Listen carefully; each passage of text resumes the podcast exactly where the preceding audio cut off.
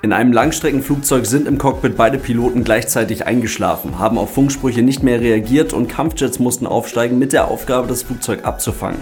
Wie kann sowas passieren? Sprechen wir drüber. Viel Spaß!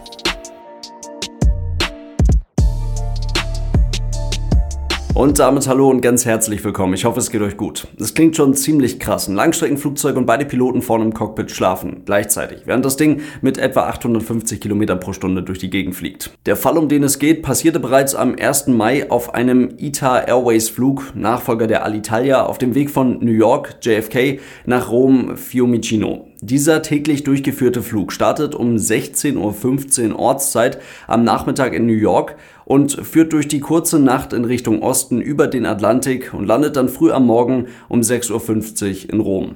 Die Flugzeit wird dabei angegeben mit 8 Stunden und 35 Minuten. Die wirkliche Zeit, die das Flugzeug dabei in der Luft verbringt, ist meist nochmal deutlich kürzer, so um die 7 Stunden und 25 Minuten.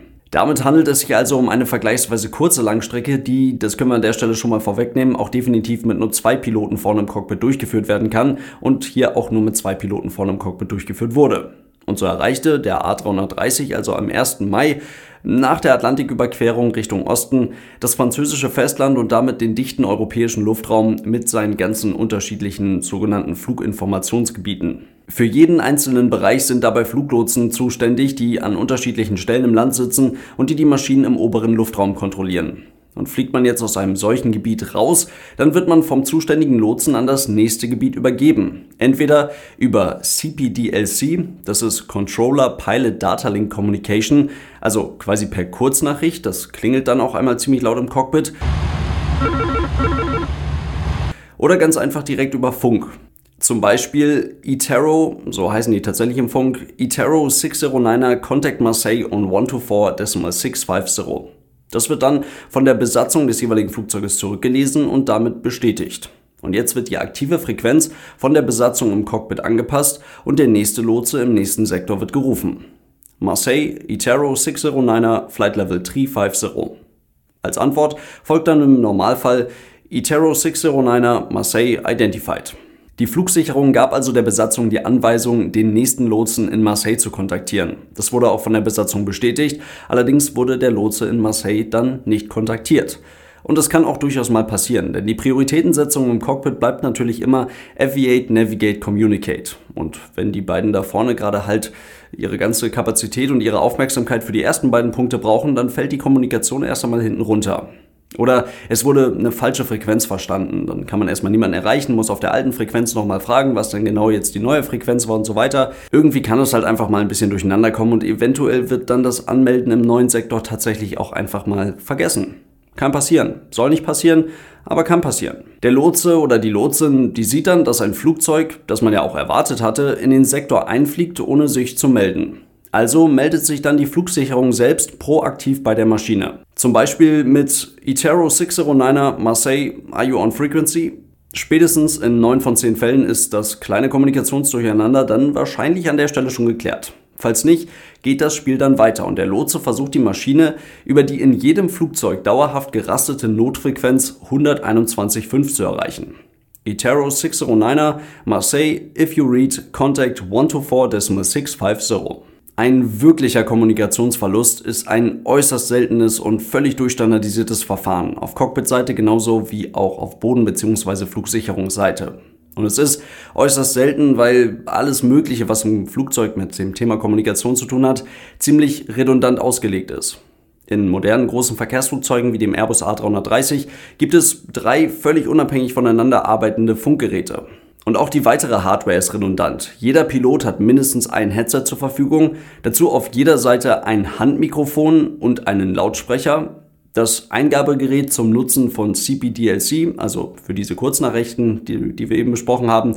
Das gibt es auch auf beiden Seiten und darüber hinaus gibt es ja auch noch einen Transponder, über den sich das Flugzeug erstens eindeutig identifizieren lässt und zweitens über den mit Hilfe des Transponder-Codes 7600 ein Ausfall aller sonstigen Kommunikationsmöglichkeiten an die Flugsicherung auch sicher kommuniziert werden kann. Und das ist hier nicht passiert. Und wenn das dann nicht passiert, dann ist die Flugsicherung ziemlich schnell mit ihrem Verfahren. Die Flugsicherung hat mehrfach versucht, das Flugzeug zu erreichen. Und wenn das dann nicht erfolgreich ist, dann werden die Informationen über diesen Kommunikationsverlust weitergegeben. Und diese landen kurze Zeit später über kurze Umwege in einem Lagezentrum, aus welchem heraus weitere Entscheidungen getroffen werden und das Aktivieren einer Alarmrotte, also das Aufsteigen von Kampfflugzeugen veranlasst werden kann. Vielleicht habt ihr da in dem Zusammenhang schon mal von Renegade oder Alpha Scramble gehört. Das sind polizeilich bzw. militärisch relevante Begriffe, die erstens eine Lage bezeichnen, in der die Vermutung, der Verdacht oder die Gewissheit besteht, dass ein Luftfahrzeug aus terroristischen oder anderen Motiven als Waffe verwendet werden soll. Und Alpha Scramble bezeichnet den Alarmstart der eben angesprochenen Kampfjets. Die haben vor allem jetzt erstmal die Aufgabe, schnell in die Luft zu kommen und dann schnell zum betroffenen Flugzeug zu fliegen, Dabei fliegen die Jets auch über bewohntem Gebiet Überschallgeschwindigkeit und das sind dann diese Flüge, die man hin und wieder durchaus auch mal am Boden mitbekommen kann und die immer mal wieder dafür sorgen, dass viele Leute bei der Polizei anrufen, sich wundern, warum das auf einmal so laut geknallt hat. Um die 15 Mal pro Jahr kommt es zu diesen Alpha Scrambles aufgrund nicht mehr antwortender ziviler Flugzeuge im deutschen Luftraum. Das klingt nicht nur wahnsinnig ernst, sondern das ist auch wirklich ernst. Und so ist es auch bei diesem Flug hier bei dem ITA Airways A330 passiert. Dort sind tatsächlich Kampfjets aufgestiegen mit der Aufgabe, erst einmal das Flugzeug visuell zu identifizieren. Die schauen dann auch tatsächlich ins Cockpit, wenn sie die Möglichkeit dazu haben. Und das Flugzeug dann eventuell abzufangen. Hat man hier nicht gebraucht, denn nach 10 Minuten haben sich die Piloten wieder gemeldet. Denn man wollte das Flugzeug weder als Waffe benutzen, noch hatte das Ding ernsthafte technische Probleme. Die beiden Piloten im Cockpit waren halt einfach eingeschlafen. Nach 10 Minuten wieder gemeldet, der Flug wurde erfolgreich fortgesetzt. Die Kampfjets hat man an der Stelle also nicht benötigt. Aber schon ziemlich scheiße. Und dann fragt man sich, warum schlafen die? Dürfen Piloten im Cockpit tatsächlich schlafen? Ja, dürfen sie tatsächlich. Warum dürfen die das? Weil man mittlerweile klar weiß, dass ein kontrolliertes Ruhen für einen kurzen Zeitraum enorm positive Auswirkungen auf die Kapazität und Leistungsfähigkeit des jeweiligen Piloten im weiteren Flugverlauf und vor allem für die anspruchsvolle Landung hat. Welche Aufgaben die Cockpitbesatzung während eines solchen Reisefluges hat und womit man sich da oben eigentlich die ganze Zeit beschäftigt, das haben wir schon mal ganz ausführlich in einem anderen Video geklärt. Das findet ihr in den Infokarten. Und dort haben wir auch geklärt, dass die Arbeitsbelastung während des Reisefluges unter normalen Umständen wirklich sehr gering ist. Kann man nicht anders sagen. Aber das ist auch gut so und schafft tatsächlich auch die Möglichkeit für einen Powernap.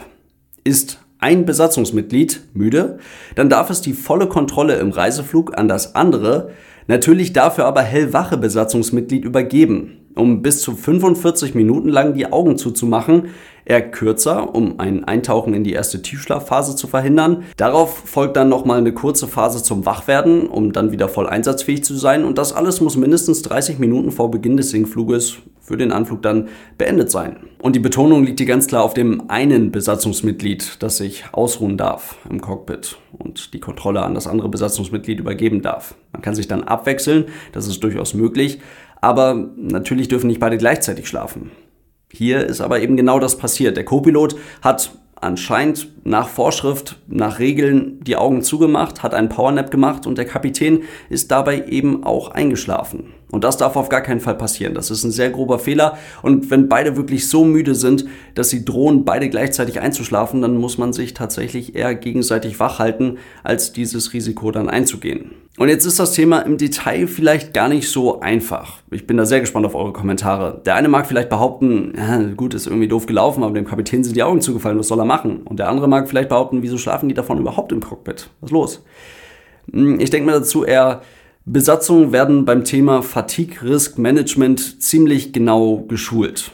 Auch im Hinblick darauf, Anzeichen von Müdigkeit frühzeitig zu erkennen und sich im Fall der Fälle ganz bewusst vor einem Flug unfit to fly oder halt dann sogar krank zu melden. EASA-Flugdienstzeitenregelungen, die hier gelten, können im Detail ziemlich kompliziert werden, ermöglichen in diesem Fall aber auf jeden Fall mit zwei Personen im Cockpit eine Zeitverschiebung von sechs Stunden zwischen Rom und New York und einem Start der Dienstzeit irgendwann um 15 Uhr Lokalzeit herum eine maximale Flugdienstzeit von mindestens elf Stunden.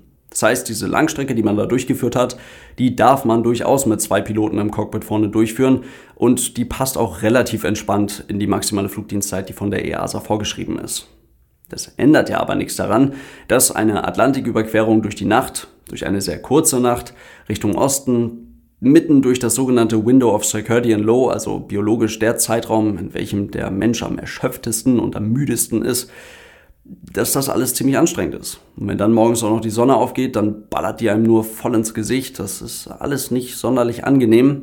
Und deswegen gibt es auch Fluggesellschaften, bei denen solche oder so ähnlich lange Langstrecken trotz der relativ kurzen Flugdauer und trotz der Möglichkeit, dass man das mit zwei Leuten durchführen könnte, zu dritt im Cockpit gemacht werden.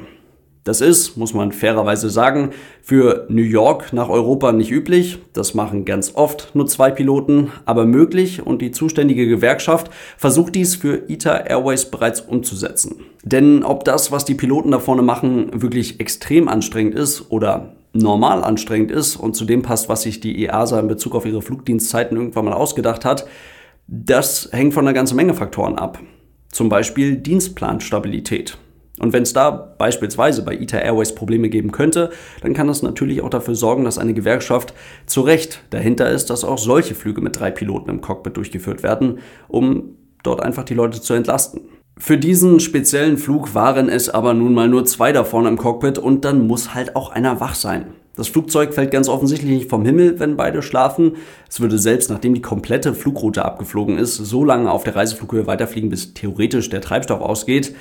Aber auch so wie es jetzt passiert ist, ist es halt ein grober Fehler und ein grober Verstoß gegen die Verfahren und selbstverständlich nicht in Ordnung.